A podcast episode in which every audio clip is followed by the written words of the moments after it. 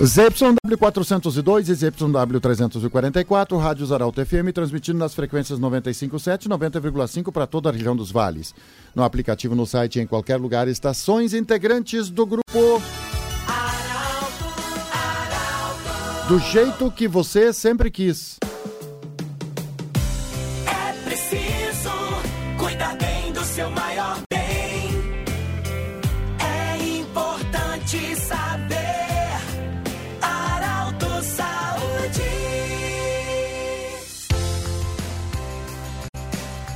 Muito boa noite, senhoras e senhores. Eu sou o jornalista Pedro Carlos Tessi e nós estamos iniciando a partir de agora em rede nas rádios do Grupo Arauto, mais uma edição do Arauto Saúde.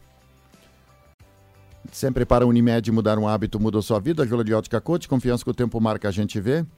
Também conosco o Hospital Ananelli e Ouveson Aparelhos Auditivos.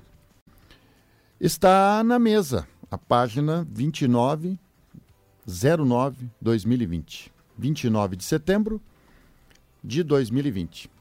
Página que nós estamos escrevendo ainda. Para quem já levantou cedo, para quem levantou mais tarde, mas a página está colocada para a gente escrever mais uma história na nossa vida. Com muita alegria, sempre nós saudamos os nossos ouvintes. Lembrando que o Arauto Saúde sempre terças-feiras das 20 até as 21 horas em rede nas rádios do Grupo Arauto. Nós queremos saudar a audiência da 95.7 e da 90,5 também. Obrigado pelo carinho dos ouvintes da Arauto, na região do Vale do Taquari e Venâncio Aires também que nos acompanham, pela nossa querida 90,5. A toda a equipe que está aí chegando também, nós tivemos novos colegas chegando essa semana na 90,5. Um abraço para o Nelsinho, nosso novo colega, Bruna também, sejam bem-vindos ao Grupo Arauto, vocês vão ver que família unida, que família espetacular que é Arauto. Bom, quero saudar o Augusto, nosso colega sempre que está conosco, Augusto. Muito boa noite, nosso querido Gugu. E eu, com muita alegria, eu quero saudar a doutora Alexandra Petri Loureiro, ela que é médica oncologista. Nós já passamos pelo Complexo da Arauto para também é, gravar o vídeo que vai ao ar sábado que vem, 8 horas da manhã, no portal. E lembrar também que amanhã, logo nas primeiras horas da manhã, você pode acessar ao site da Rádio Arauto e ouvir o podcast. O podcast é o novo modelo agora das pessoas, quando você não tem tempo de ouvir um programa de rádio, é, no horário que ele vai ao ar, você tem a possibilidade de ouvir em qualquer lugar, a qualquer hora. Você pode sentar depois, fazer seu chimarrão, preparar aquele almoço, é, ou, enfim, ler alguma coisa e ao mesmo tempo ouvir a reprodução do programa. Isso é o podcast. Muito importante, todas as rádios do mundo estão usando isso. Doutora Alexandra, nós nos sentimos orgulhosos, honrados em ter você na presença hoje. Eu quero dizer que nós estamos hoje no nosso estúdio mãe, em Veracruz, é, para trazer informações importantes. Você que é médico oncologista, nós vamos falar sobre oncologia depois, mas o assunto principal hoje são as feridas de dificu, é, difícil cicatrização. Doutora Alexandra, boa noite, seja bem-vinda. Boa noite a todos. É, obrigado pelo convite mais uma vez, né? Sim. Conversar hoje, terça-feira, aqui em Veracruz. Primeira vez aqui, né? Debutando. Debutando em Veracruz. Debutando em Veracruz. Bom, então assim, é, agradeço a oportunidade né, de estarmos aqui contribuindo, né? Esse é o nosso, nosso objetivo. Então, assim, é, gostaria, gostaria então de, de, conversar um pouquinho, assim, explicar um pouquinho sobre o tratamento com oxigênio terapia hiperbárica, que é uma modalidade, modalidade nova de, de tratamento que nós temos aqui na região do, dos vales, né? Que é a possibilidade de nós fazermos tratamentos, especialmente em, em feridas que são de difícil cicatrização, através da oxigenoterapia hiperbárica. Então, a oxigenoterapia hiperbárica, ela funciona através de, de, então os pacientes eh, eles uh, são colocados em câmaras né essas nessas câmaras os pacientes respiram uma concentração de oxigênio a 100% ou seja isso é muito superior ao que nós costumamos respirar né, em ar ambiente. Aqui, por exemplo, onde nós estamos, nós estamos respirando a 21%. Uhum. Né, o restante é nitrogênio, o restante são outras, alguns outros gases e a poluição. Então, dentro de uma câmara hiperbárica, o paciente respira 100% oxigênio e esse oxigênio ele sofre uma pressurização e essa pressurização junto com essa alta concentração de oxigênio, ela é é fundamental para acelerar o processo de cicatrização. Por quê? Porque o fibroblasto, que é a nossa célula do corpo que produz colágeno, ele é altamente dependente da tensão de oxigênio que chega lá lá na, na, nossa pontinha, às vezes é na pontinha do dedo, que tem uma, uma, uma ferida, um pé diabético, né, uma, lesões que são lesões crônicas, pacientes com lesões vasculares, lesões arteriais, pós-operatórios de cirurgias ortopédicas com exposições de ossos, músculos, tendões, pós-operatórios de cirurgias plásticas. Então, nós temos um, um processo todo que, que, é muito favorecido, esse processo de cicatrização ele é muito favorecido quando o paciente é exposto à oxigenoterapia. Doutora, é, eu conversava há algumas semanas com uma fisioterapeuta, a Ana, e ela falava da importância da respiração. Isso, isso que você está dizendo aí também, claro que o tratamento é importante, enfim, mas isso mostra também a qualidade e a importância que, em nós termos uma respiração, é, digamos, eficiente para a nossa saúde, principalmente para a cicatrização. Isso é importante também, nós termos uma respiração de qualidade? Sem dúvida, porque à medida em que nós temos uh, alterações uh, no nosso parênquima pulmonar, a nossa troca gasosa ela não é adequada. Então, a função do alvéolo, que é, a gente pode dizer que é a unidade mãe do pulmão, é realizar a troca, ou seja, a gente respirar um ar que, que teoricamente é um ar que é, que é, que é puro, né, saudável, né, e colocar para fora, então respirar o oxigênio e colocar para fora do nosso corpo o gás carbônico. Se a nossa membrana lá no alvéolo, ela não é ela não, não é sadia, essa troca ela é prejudicada. Uhum. E aí o que mais a gente vê que é o que mais danifica essa troca é o problema do cigarro. Né? Que aí é, é, a gente sabe que é uma doença que, que gera aí bronquite, né, enfisema, e que é uma doença que ela é totalmente evitável, né? Claro. Doutora, vamos falar das feridas de difícil cicatrização. É, primeiramente, o que, que é considerado uma ferida que é difícil, de difícil cicatrização? Quando é que nós podemos considerar que uma ferida está, digamos, está passando do limite? O que, que é e quando isso acontece? Uh, bom, assim, isso é, depende muito né, da, do, do, tipo de ferida, mas se nós formos falar assim de uma forma geral, feridas que ou lesões que demoram mais de quatro semanas para cicatrizarem, já são feridas que a gente considera com algum tipo de dificuldade ou que algum problema pode estar acontecendo. Então, nós podemos ter, por exemplo, as feridas que são devidas ao pé diabético, né? Nós temos, por exemplo, o mal perfurante plantar, que são lesões que acontecem na planta do pé, na sola do pé, né? Uh, essas feridas, quando elas demoram mais de quatro semanas, a gente já considera uma ferida crônica, né? Aí nós temos também algumas feridas que são as feridas uh, vasculares, ou seja, pacientes que podem ter grau, graus de insuficiência venosa, ou seja, pacientes que têm problemas de varizes, problemas de vasculopatias, problemas nas veias, problemas nas artérias, também as, com mais de quatro semanas já são, já são feridas que a gente tem uma preocupação maior. Sim. Doutora, o que, que pode levar uma dificuldade de, de cicatrização? Quais são normalmente as, as, os problemas que levam a isso? Usualmente, então, nós temos a primeira, primeira coisa é a questão da, da, da falta uma, da, da, vascularização adequada. Ou seja, o, o, sangue ele tem que chegar lá onde, aquela, onde a ferida está e esse sangue, ele é o que leva, né, o, oxigênio, ele é carreado pela nossa hemoglobina. Então, se o paciente, ele não, se ele já não consegue fazer uma troca do, a nível pulmonar adequada, o oxigênio também não vai chegar lá na nossa periferia de forma adequada. Então, eu tenho que ter uma boa vascularização, né? Eu tenho que ter nutrição, né? E muitas vezes eu tenho que utilizar antibióticos quando eu tenho infecções nessas feridas. Então, esses três processos são processos que eles são fundamentais né, para a gente cuidar. A questão da vascularização, a questão da nutrição, do oxigênio e também a questão da uh, a questão neurológica. Muitas vezes, por alterações neurológicas, os pacientes continuam traumatizando né? Então, assim, às vezes é um sapato que ele causa um calo, Uhum. né? Ou é o, o, o, o paciente que só usa, só anda com chinelo, ou o, o tênis que ele machuca.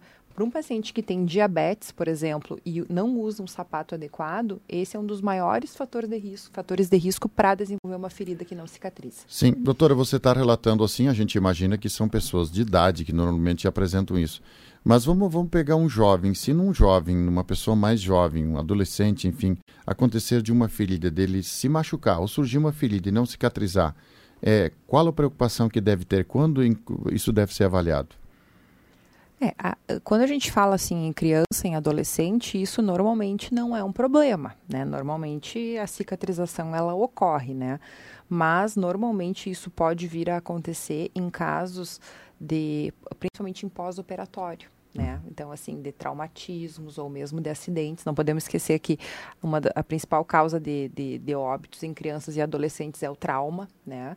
Então, ãh, e, e essas, essas lesões que são decorrentes de procedimentos cirúrgicos são lesões que podem ser candidatas a tratamento com oxigenoterapia hiperbárica. Sim. Doutora, nós temos, além do risco, quando uma, uma pessoa tem uma ferida, como você falou, e hoje um dos grandes problemas, o que normalmente leva a pessoa a ter feridas dessas com difícil cicatrização, tem a ver com o diabetes. É, como é que a pessoa pode evitar? Vamos falar de evitar, depois a gente vai falar do tratamento que existe, mas como a pessoa pode evitar isso de ter uma, uma ferida que daqui a pouco tem que amputar um dedo? Porque deve ser, eu, eu imagino, doutora, hoje, para um médico deve ser muito tr- triste ter que amputar um dedo, um pé, uma perna e, e assim vai. né? Daqui a pouco é, as pessoas chegam até ao óbito, né? Mas como evitar? O que, que deve ser observado lá no início? Então, assim, primeira coisa é a gente tentar, a gente sabe que o diabetes é uma doença que é endêmica, né? Então, ah, é um- a- a gente chama da doença do século XXI e isso, se grande, grande parte se deve aos nossos hábitos, né? Com relação à alimentação, né? Então, a alimentação industrializada. Então, isso é a primeira coisa. E ah, nos pacientes que têm, principalmente o diabetes tipo 2, né, que é o diabetes que acomete mais a população idosa, né, então nos pacientes que são idosos e que têm diabetes, a gente costuma ver alterações, eh, essas lesões crônicas, usualmente quando os pacientes têm vários anos de evolução do diabetes. Então, a partir de 10 anos, 5, 10 anos, é quando a gente começa a ver esse tipo de alteração. E isso se dá por essas alterações. A, a- a glicemia, as- a- não é o paciente não ter insulina, não é isso. É o paciente estar exposto constantemente às glicemias altas. Essas glicemias altas, elas causam alterações na vascularização e também na inervação. Então, os pacientes, normalmente, eles, se o paciente já tem uma alteração na pisada, se o pé já é um, um pé um pouco mais, a pisada já é um pouco mais torta, ou se o paciente ele tem uma lesão ou uma ferida e aquilo ali ele vai deixando, né? Essa é uma lesão que provavelmente não vai cicatrizar. Por quê? Porque não chega o oxigênio adequadamente para fechar a ferida e o paciente está sempre com, com, com níveis de glicemia alto. Então, isso não, isso prejudica a cicatrização. Sim, doutora, ah, às vezes aparece, por exemplo, uma pessoa que do nada vai lá, coça, coça o pé, com a própria unha faz uma lesão que pode virar uma coisa grave. É, quais são os sintomas que muitas vezes não tem nem ferida, mas o pé, é, vocês como médicos já tem, já vê de, olha, tem, tá, tá com problema, tá assim, ó. Qualquer arranhãozinha vai ter problema. Quais são os sintomas de que está no limite, mesmo não tendo uma ferida? Que, que acontece? Nós costumamos ver, então, assim, ó, muitos calos, calosidades, né? Então, assim, na região ali do, do dedão, na região do calcanhar, na região aqui dessa parte aqui do, do calcânio mesmo, né? E também essas lesões que são decorrentes do, do hábito de cor- cortar erroneamente a unha, né? Então as pessoas cortam a unha com, aquela, com, aquele, com aquele pontinho, né? Então a unha tem que ser cortada reta. Então a unha, quando não é cortada reta, ela vai, vai ficar um espaço ali que provavelmente vai crescer uma, um tecido, tecido, um tecido uh, mole, esponjoso, e aquilo ali, num paciente que tem diabetes, é um tecido que está pronto para inflamar e para ter uma infecção, né? Doutora, é sempre bom que o paciente ou, ou- ou a pessoa saiba sobre seu tipo de, de, de, de, eh, de sangue, muitas coisas, até para quando eventualmente acontecer alguma coisa, trazer alguma informação para o médico. É, qual é a importância, vamos falar agora das pessoas que costumam ir a um podólogo ou fazer a unha. Qual é a importância da pessoa relatar?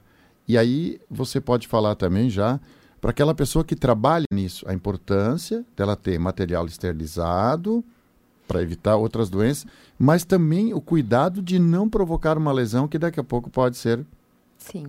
É, E eu acho uma coisa também, é, isso, é- isso é uma coisa que é extremamente importante que seja relatado, que a grande maioria, especialmente das mulheres, não leva o seu próprio alicate, né, para fazer a unha, né? o indicado é isso, né? O indicado é isso, né? Para que a gente possa diminuir o risco de transmissão da hepatite. Né? Mas. ãh, e também a gente vê muitas pessoas, muito, principalmente mulher, né? Claro que os homens, muitos homens fazem as unhas, mas as mulheres que acabam retirando muito as cutículas. E a cutícula, na verdade, é uma proteção para a unha. Né? Então, assim, e às vezes é aquela questão de cavocar, cavocar, cavocar tanto, aquilo ali acaba sendo uma porta de entrada. Então, nós temos muitos, muitos pacientes que desenvolvem complicações nas unhas, pacientes com di- diabetes, em função do- de uma retirada excessiva ali, né? Da proteção, que é a cutícula. Sim. E, ale- e além disso, também na nossa área, na área da oncologia, nós também costumamos ver muitos pacientes que fazem tratamentos que causam alterações na pele. Que o próprio tratamento oncológico pode vir a desencadear bolhas nos pés, né?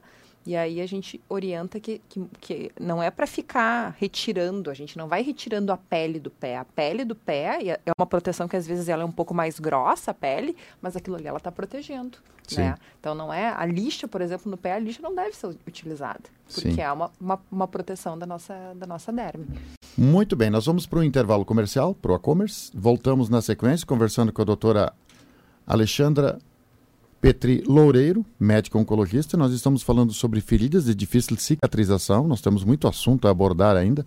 Nós vamos falar de- também um pouquinho depois sobre eh, o mês de setembro, que eu, eu ouvi falar pouco na mídia, doutora, sobre eh, o setembro é o mês dourado, ou seja, o que, que significa isso? O, a prevenção do câncer infanto-juvenil. É, Conscientização. conscientização do câncer infanto-juvenil. É, a gente ouve muito pouco sobre isso, mas é importante a gente falar sobre isso também. A gente vai falar mais no último bloco, então. Vamos para Commerce, voltamos já.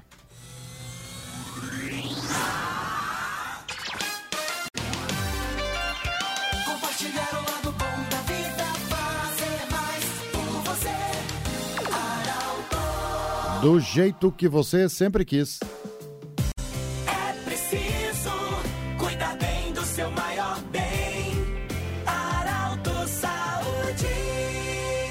O Arauto Saúde está de volta para mais um bloco. Hoje nós estamos conversando com a doutora Alexandra Petri Loureiro, médica oncologista, especializada também no tratamento de da cura de feridas que têm dificuldade para cicatrização. É, doutora Alexandra, aquelas, aquele, o diabetes hoje é o, é o principal que você falou, mas nós temos dois tipos. Tem aquela pessoa que talvez já jovem descobre, tem, pessoa, tem gente que nasce já com, com isso, né? Mas tem pessoas jovens e que a gente sabe que no, elas vão se cuidando, vão se cuidando e vão levando uma vida com uma certa qualidade. E a gente sabe que as, as, as diabetes adquiridas, aquela que você falou, o tipo 2, a pessoa, além de muitas vezes adquirir isso porque é, desequilíbrio de, de alimentação, enfim, outras a própria a idade, enfim, mas é, essa é que causa mais problemas em se falar de feridas, principalmente nos membros inferiores, isso, né? É, exatamente. E muitas vezes a gente vê que esses quadros são. A gente não vê só o problema da diabetes isolada, né? Então, muitas vezes são pacientes que também têm o que a gente chama de dislipidemia, que são as alterações do colesterol. Né? Então, isso também, hoje, hoje em dia a gente sabe que isso está associado à questão da alimentação, né? Então, a dieta que a gente chama de dieta oci- ocidental, né? Que é a, dieta rica em, em carboidratos, né? E gorduras uh, poliinsaturadas, uh, perdão, em gorduras saturadas. E uh, também isso, se, isso assim, é, é ocorre um incremento quando o paciente fuma, né? E quando o paciente não pratica atividade física. Então, isso são, são as causas, são as principais causas dessas lesões que a gente costuma ver, especialmente acometendo os membros inferiores, né? As pernas e os pés. Doutora, o, a gente muitas vezes percebe, por exemplo, vamos, vamos pegar agora nesse tratamento que, de, que é novidade hoje com, com a hiperbárica. É, a pessoa perdeu um dedo já, ou tem alguma coisa assim. É, quanto tempo é o tratamento? Como é que ele funciona, na verdade, assim? Bom, assim, uh, os pacientes, antes de serem submetidos, então, a tratamentos com oxigênio terapia hiperbárica, eles têm que passar por uma avaliação médica, né? E uh, os pacientes, eles não é um tratamento que o paciente vai e faz uma sessão e está tratado. Não, muitas vezes os pacientes têm que fazer 15 sessões, 20, 30 sessões. Depende muito da resposta do paciente e da tolerância do paciente a a, ao tratamento com a câmara hiperbárica. Né? Então, como o paciente ele vem todo dia, né, e é um tratamento que é feito diariamente, é diário, é diário. isso, normalmente de segunda a sexta-feira, a gente está acompanhando o paciente do lado, né? Então a gente consegue ver essa resposta, né? Uhum. E uh, o que a gente tem, tem observado aí, aí desde que nós estamos com a, com a clínica é uma resposta muito significativa e os pacientes assim muito felizes com isso, né? De ver, ver lesões que que há muito tempo não, não davam sinais de recuperação. Doutora, a gente vê, percebe muitas vezes e ontem ainda vi uma pessoa caminhando com aquele pano, a famosa faixa na perna, uhum. enrolada. E normalmente essas pessoas têm. É, mas eu, o que eu queria perguntar é o seguinte: é, quando vou, acontece uma, um procedimento cirúrgico, é, o pós-cirúrgico, o médico dá uma recomendação. Quando acontece uma enfermidade, também a recuperação, o pós-tratamento, ele é muito importante. O que, que é importante o, o, a pessoa que está nesse tratamento da hiperbárica também ele seguir? Ele não adianta ele ir lá fazer, ir para a câmara lá, faz o tratamento, mas vai para casa não não acompanha. Qual a importância do, do, do, paciente seguir rigorosamente aquilo que você orienta lá na clínica? Exatamente. Então, é, então a medicina hiperbárica ela não caminha sozinha. Né? Então, assim, ela faz parte do, dos pilares para tratamento dessas feridas de difícil cicatrização. Então, o paciente ele tem que ser muito bem acompanhado por uma equipe médica e de enfermagem que realiza os, cura os curativos, né? Então, a questão da higiene do curativo, lavar o curativo, secar, né? manter, os, as, uh, um, manter as lesões fechadas, utilizar uh, a pomada adequada. Então, nós temos muitas vezes os pacientes que vêm e estão utilizando pomadas que são pomadas que não, não ajudam, que ao uhum. contrário, pioram aquela Piora situação. situação. Né? Então, o uso do antibiótico, né? nos pacientes que têm diabetes, fazer o tratamento da diabetes adequado, fazer a dieta adequada, né? E sempre, né, se necessário, né, como são lesões ah, muitas vezes crônicas, muitas vezes são necessários até, até mesmo procedimentos, pequenos procedimentos cirúrgicos para uma limpeza, que a gente chama de desbridamento. Né? Então, uh, se eu pegar, pegar um paciente hoje que tem uma lesão crônica e, e falar para o paciente, ah, vamos fazer a câmara hiperbárica, vamos resolver o problema, isso não é verdade. Nós precisamos né, estar aliados, então, à questão da avaliação, muitas vezes, dessa questão vascular, avaliação do diabetes, melhora né, do tratamento do diabetes e os cuidados com o curativo. E depende também da reação de cada um. Exatamente. Né? Doutora, o que que, é, qual é a importância, por exemplo, da pessoa manter uma ferida? A pessoa que está nos ouvindo agora, tá? Talvez não está no tratamento ou, ou nem está pensando nisso mas a importância de fazer uma boa higiene sempre, porque, na verdade, é uma, uma entrada perigosa. A pessoa pode estar tá desenvolvendo e adquirindo, se contaminando com qualquer, muitas bactérias. Dentro de casa, inclusive, vai para a rua, vai para o supermercado, enfim. Qual é a importância de ter uma boa orientação de higiene e de proteção dessa ferida? É porque normalmente as fontes da infecção vêm da própria pele. Uhum. Então, o paciente, quando, o que, que a gente orienta? O paciente toma banho com um sabão de glicerina, né? sabão, sabão neutro, né? Sabão mesmo, né? Lavar bem a ferida com o sabão de glicerina, né? E secar, né? E manter a pomada ou a, o spray que o paciente vai utilizar tem que ser tem que ter uma recomendação médica para isso, né? E sempre feridas, feridas devem ser mantidas fechadas, porque se a ferida está aberta, pode pousar bicho, pode Hum. pousar mosca, né?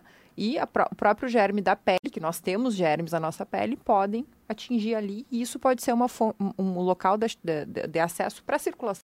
Sim. né? Então, alguns pacientes desenvolvem infecções graves e a porta de entrada são as feridas. Quando muitas vezes a gente olha contra a luz, a gente percebe a quantidade, parece um pó, parece uma poeira. Muitas bactérias, muitas, muitas coisas no ar. Ah, doutora, tem um outro risco.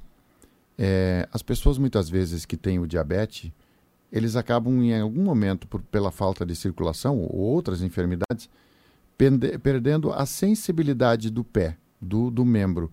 E aí se torna mais perigoso ainda. A pessoa pode ter um baita de um, de um- de um problema, não sente dor, está indolor, e aí? É, o que, que chama atenção nessa hora? A gente costuma ver os pacientes assim, os pacientes eles costumam então referir, né, que eles têm essa alteração da sensibilidade, normalmente é uma alteração da sensibilidade que a gente chama em bota, né, que ela vem até aqui a, a metade da canela ou em luva, né, que vem até aqui a região do punho, né? E normalmente os pacientes relatam que assim, ah, estava andando de pé descalço, pisou num prego, não sentiu o prego, Não né? sentiu. Ou, por exemplo, assim, ah, estava fazendo alguma coisa na beira do fogão e respingou alguma coisa e queimou e o paciente também não viu, né? E aí depois, ah, depois de dois dias foi olhar para o pé e viu que tinha aquela, aquela queimadura, né? Então, normalmente são esses pequenos traumatismos do dia a dia, ou bateu numa porta, né? Ou deixou alguma coisa cair em cima do pé, mas assim, aquilo não, não gerou tanta dor, né? Então é, é essa sensação de anestesia, né? E aí é um calçado que machuca e o paciente continua usando, É porque ele não está machucando. Seria a né? minha pergunta. Aí, aí vem muitas vezes se, se tem relatos de que um calçado estava machucando de uma forma causando um, um trauma terrível, um ferimento terrível, a pessoa não percebeu.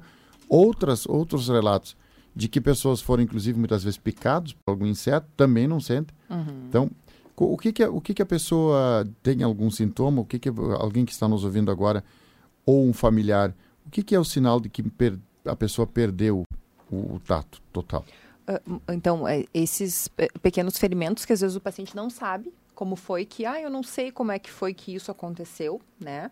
Então, ah, e uma outra coisa que a gente percebe bastante, muitas vezes, é a alteração na, na marcha dos pacientes, o caminhar dos pacientes. E uma outra coisa que acontece com, muitas, muita, com muita frequência é o paciente, ele ter a, a, a queixa de que ele está perdendo o chinelo.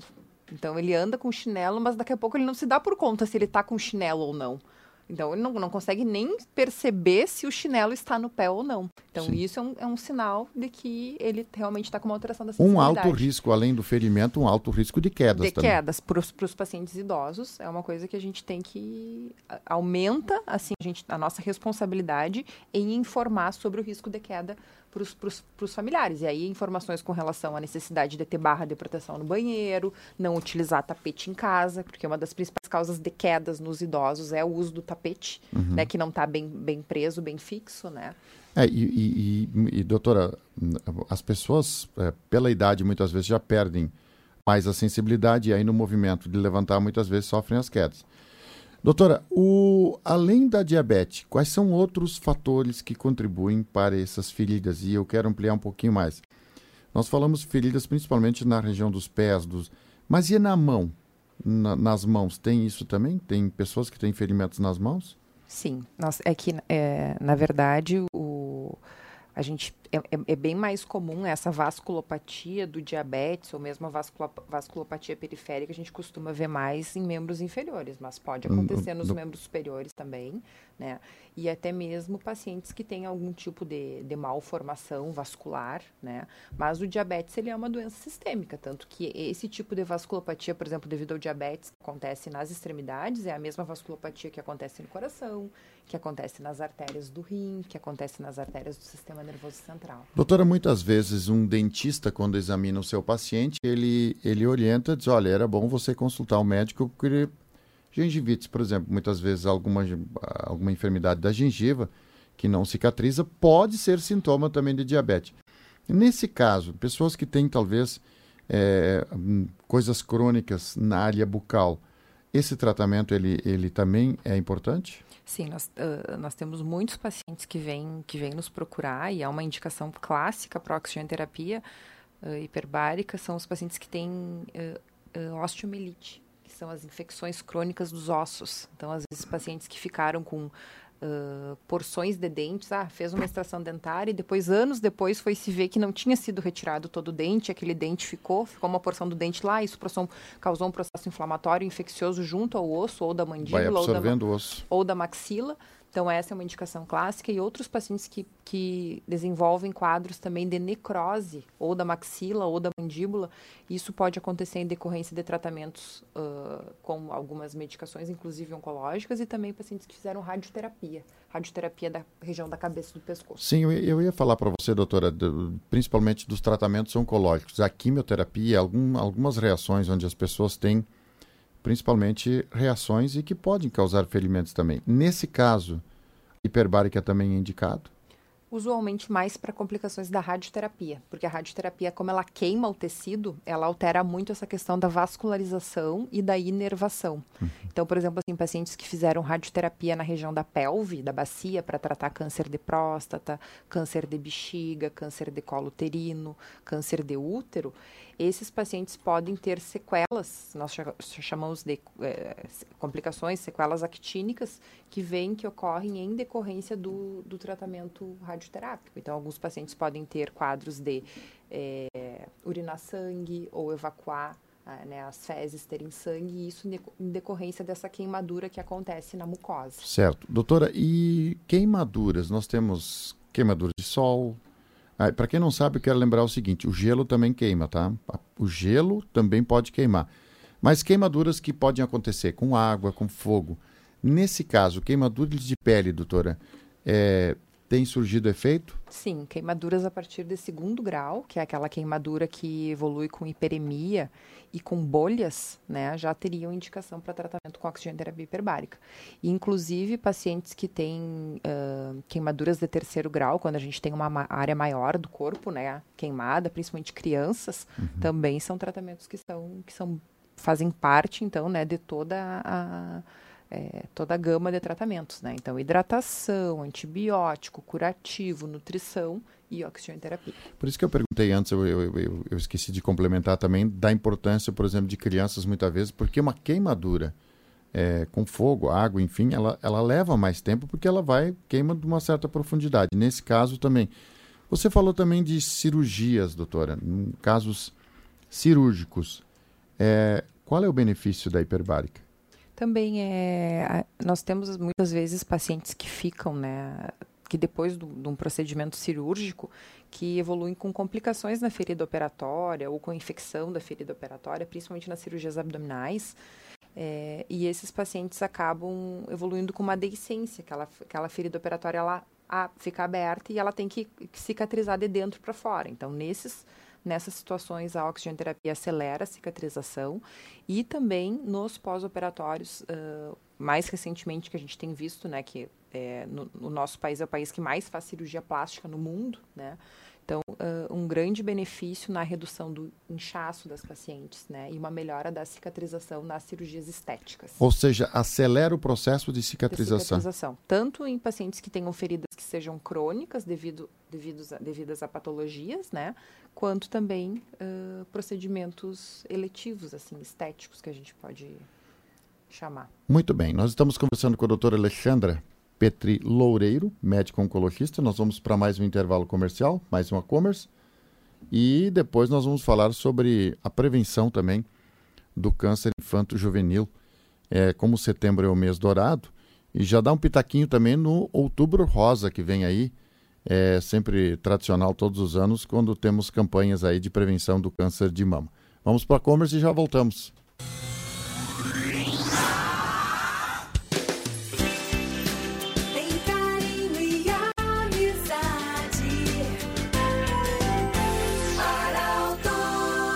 do jeito que você sempre quis. É preciso cuidar bem do seu maior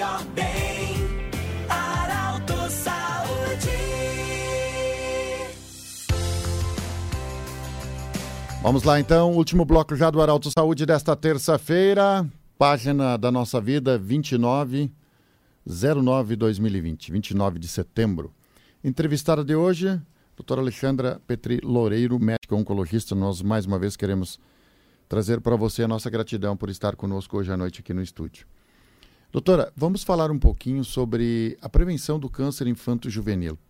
É, na verdade, é uma, uma prevenção. O setembro é, é isso. A gente ouve falar pouco, mas é importante. É, de como é, de que forma a gente pode fazer isso?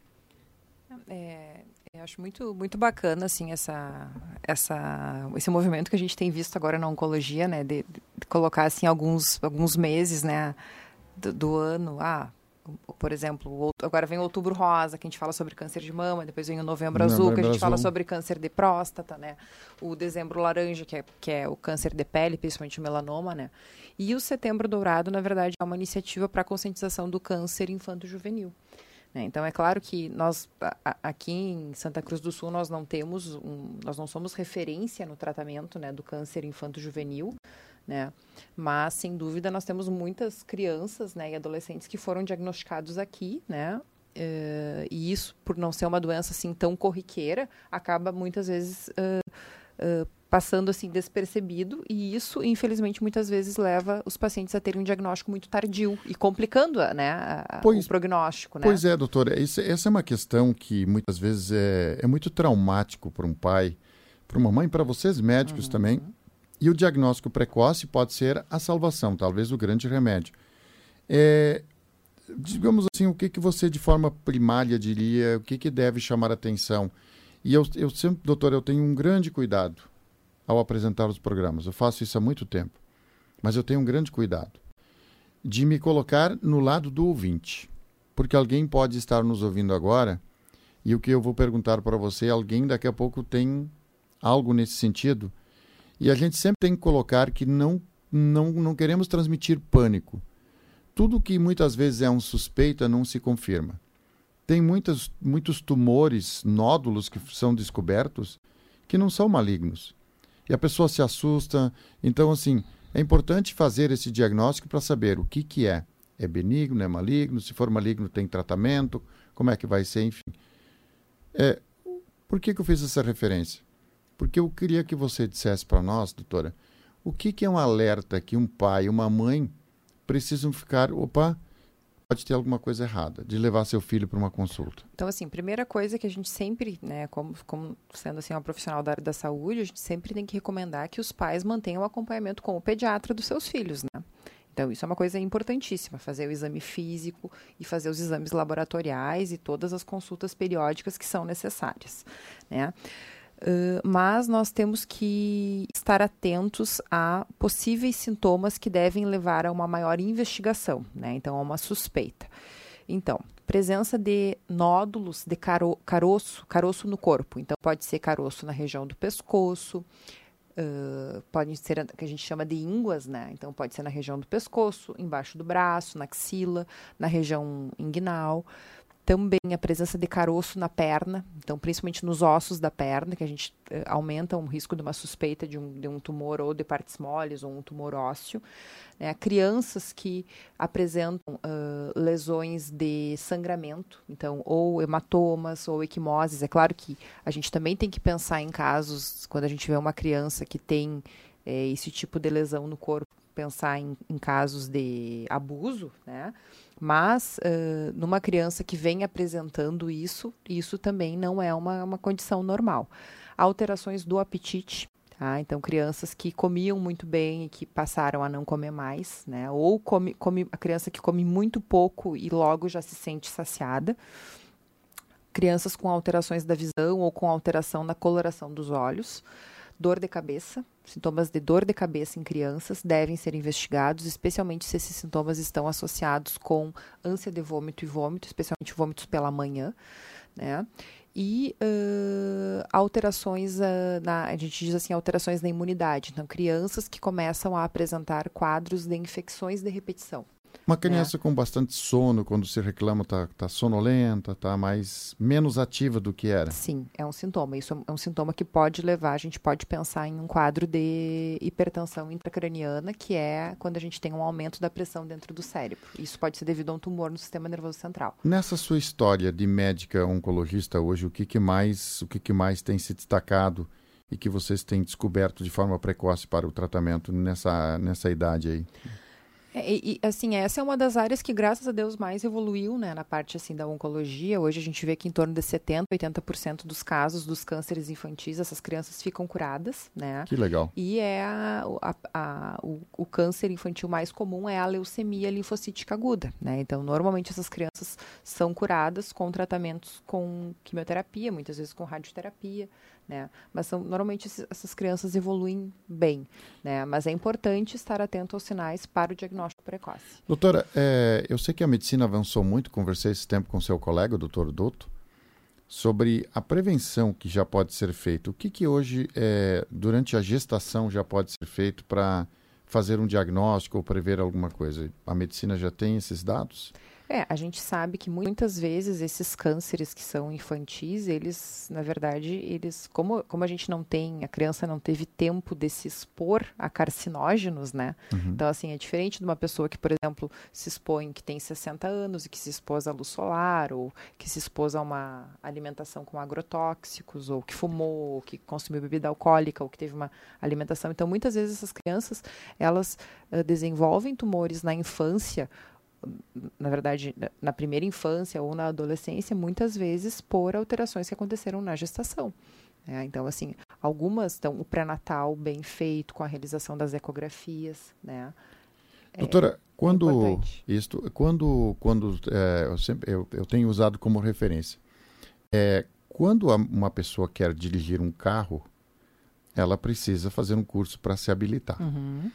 E o que acontece muitas vezes, um dia que eu vou, vou, talvez falar agora, tem muita gente que não gosta, mas há muitas vezes uma, um despreparo ao gerar um filho. Não existe um planejamento. E é uma coisa muito séria, isso que você está dizendo agora. Por exemplo, mamãe vai querer engravidar. Ela tem que fazer o exame preliminar para ver se está apta, como é que está a saúde. Daqui a pouco o médico vai dizer, não, não, pera um pouquinho, tu vai ter que te adequar primeiro, porque se tu tiver o filho nesse momento, esse filho pode ter problemas. Nesse sentido, eu quero dizer, eu quero te perguntar qual é a importância de uma pessoa ou um casal, enfim, quando eles querem ter um filho, da preparação de forma preliminar para que haja o nascimento saudável. É porque assim, ó, a gente sabe que a mulher, ela, é, a gente tem esse conceito, né, que a mulher ela nasce com os óvulos que ela vai morrer. Então, esses óvulos que a mulher tem, né, ela é, ela vai conviver com esses óvulos a vida inteira. Certo. Então, a tudo que o, o, meu corpo, por exemplo, se expôs, em termos de agentes carcinógenos, os, meu, os, os meus óvulos também vão carregar. E isso, esse é um conceito que é novo. Isso também, embora o homem seja diferente, o homem produza espermatozoide, né? Então, o homem não nasce com os espermatozoides. Ele tem, o homem tem a capacidade de produzir espermatozoide. A gente sabe que uh, os nossos os hábitos também são capazes de causar alteração, principalmente relacionadas à metilação, né? Então, são alterações que envolvem, especialmente na cromatina, que é o material que envolve o nosso DNA. Uhum. Então, tanto para o homem, quando, antigamente se dizia assim, ah, a mulher tem que, tem que consultar quando ela vai ter que consultar para se preparar para o pré-natal. Hoje a gente sabe que é tanto a mulher quanto o homem. O homem né? junto. O homem junto, exatamente. Então, Sim. a consulta do pré-natal não é só para a mulher, né? Então, quando se vai no ginecologista, também o parceiro também tem que estar junto. Esse contexto que eu perguntei, doutora, a qualidade do contexto geral, é tanto para homem quanto uhum, para mulher, uhum. nesse sentido assim. Por exemplo, ah, uma coisa que é bastante comum, as mulheres têm que tomar o ácido fólico, né, quando querem engravidar, para prevenir defeitos ali de fechamento tubo, tubo, tubo neural. Nós já temos algumas evidências que o homem também que o homem também Sim. deva tomar ácido fólico, né? E que também o próprio consumo de álcool nesse período, né, pré-natal, também, né, antes da mulher engravidar, também possa alterar os espermatozoides. Sim. Doutora, nós temos três minutinhos. É, o que, que, eu não perguntei que você gostaria de complementar sobre a hiperbárica é, e também sobre o, a prevenção aí do câncer infanto-juvenil? Eu acho que conversamos bastante, acho que sobre essa questão da hiperbárica, eu acho que é claro, a gente se coloca à disposição, né, para esclarecer as dúvidas, né, mas então é um tratamento que ele é muito seguro, é um tratamento que ele é muito bem tolerado, né? Então, um, e um tratamento que ele, sem dúvida, ele vem para ficar, né? Então, esse, e é importante esse é um, que... Esse é um, um, modelo novo, é um tratamento novo que surgiu agora. Não, esse é um tratamento que ele já, é, já ele já é muito difundido, mas, na verdade, é, ele está presente em grandes centros, né? Então, se a gente vai para as grandes capitais e nas cidade, nas grandes cidades, a gente vê que existem câmaras tanto monoplace, que é a câmara individual, que é a que nós temos aqui, quanto as multiplaces. Mas agora a gente vê que tem esse movimento de interiorização, porque cada vez mais a gente está vendo uh, estudos para diversas pato patologias, né? Não só as patologias clássicas, que foram as que nós falamos, né? Mas nós temos já estudos em outras patologias crônicas, em que a gente, inclusive até mesmo alguns estudos que são, estão sendo feitos com Covid, né? Para Alzheimer, para alguns tipos de demência, fibromialgia. É, isso, isso, isso aí já, já, já gera um outro programa, doutora, porque é, nós não chegamos na parte interna. É, por exemplo, tratamento de coisas é, como úlceras, enfim, a pessoa, como isso funciona. É, tem dado resultado também, mas isso nós vamos falar numa próxima oportunidade. Uhum. Doutora Alexandra, nós te agradecemos muito, a gente fica muito feliz em ter pessoas do seu perfil, dos médicos que estão aí sempre nas terças-feiras, para gravar o, o, o, vídeo, que vocês vão conhecer a doutora Alexandra sábado no vídeo. Amanhã vocês já vão ouvir no podcast, sexta-feira vão ver no Jornal Arauto também. Nós lhe agradecemos muito a disponibilidade de ficar, porque toda essa manobra, a logística de vir aqui para tudo que eu falei agora, não é chegar e ir embora. É todo, tem toda uma produção e a gente tem que produzir com qualidade. Muito obrigado pela sua visita.